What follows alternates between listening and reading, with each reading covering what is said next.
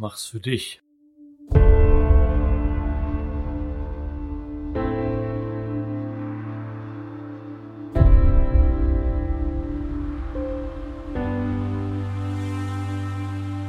Wenn du erfolgreich sein willst und dein eigenes Ding machen möchtest, dann solltest du ohnehin äh, es für dich machen.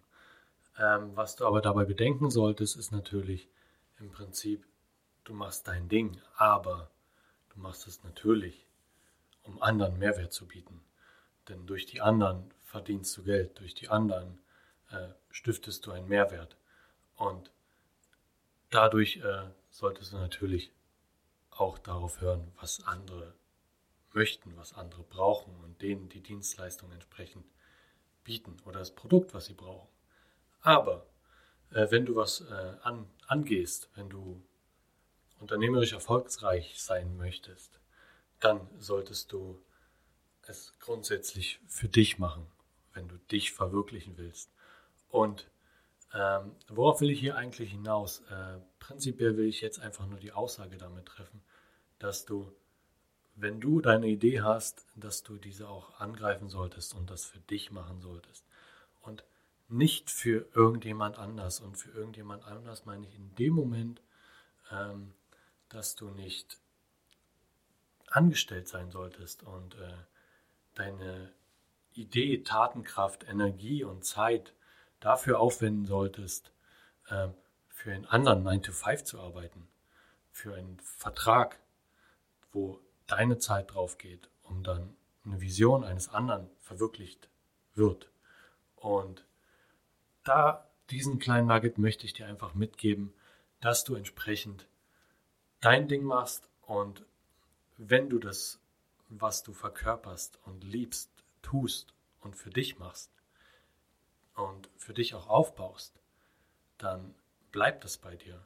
Egal, ob du deinen Job kündigst oder nicht, egal, ob dir dein Chef, der dann nicht da ist, passt oder nicht. Und somit erntest du entsprechend auch die Lorbeeren dafür, was du tust. Und natürlich geht es auch in eine andere Richtung. Ja, Wenn es nicht funktioniert, dann, ja, dann liegt es auch an dir und du hast die komplette Verantwortung dafür. Läuft es gut, erntest du die Lorbeeren. Läuft es schlecht, dann ist es dein Problem und du kannst damit arbeiten. Als Angestellter ist es anders. Wenn was gut funktioniert, wenn du was gut gemacht hast, dann, naja, kriegst du vielleicht je nach Unternehmen, wo du arbeitest, auch ein Stück von den Lorbeeren ab. Aber prinzipiell arbeitest du für das Unternehmen und das Unternehmen erntet die Lorbeeren.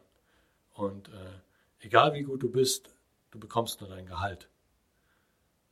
Machst du dein eigenes Ding, bekommst du das, was entsprechend auch rauskommt, zu 100 Prozent. Natürlich musst du die Steuern abrechnen und alles. Das gehört, gehört dazu, natürlich. Und ja, wenn du auch angestellt bist und es läuft nicht so gut, dann bekommst du auch die, dein Gehalt. Das ist auch diese Sicherheit, die du natürlich hast. Das solltest du auch bedenken. Bist du ein Sicherheitstyp, dann solltest du vielleicht eher die Angestellten-Schiene fahren oder parallel fahren, dass du entsprechend auch deine Sicherheit hast und weißt, du kannst deine Miete zahlen. Aber ähm, wenn du dein Ding machst und dein Ding äh, voranbringen willst und ja, optimieren willst, dann ist es auch gut, wenn du Fehlschläge hast, weil das liegt dann komplett in deiner Verantwortung und du bist nicht machtlos sozusagen. Du kannst es verbessern. Es liegt komplett in deiner Hand. Du kannst alle Stellschrauben selber optimieren und äh, es ist ein deutlich besseres Gefühl, wenn du dann erfolgreich wirst äh, aus deiner eigenen Kraft. Weil so ein Angestellten-Dasein, ja, das das entspannt äh, an der einen oder anderen Ecke, dass du wirklich dann denkst, naja, ich muss mich jetzt hier nicht so ein Zeug legen, ich kriege eh so mein Gehalt. Und äh, wenn es hier gut läuft, ja, dann kriege ich auch nicht mehr als mein Gehalt. Und äh, diese Einstellung hilft dir dann auch nicht, ja, über deine Grenzen hinauszugehen und äh, voranzukommen. Und daher ähm, möchte ich dich ermutigen, wenn du eine Idee hast, wenn du eine Vision hast, wenn du irgendwas erreichen möchtest, ähm, was 100% dir entsprechen soll, dann mach dein Ding. Und zwar für dich und nicht für andere.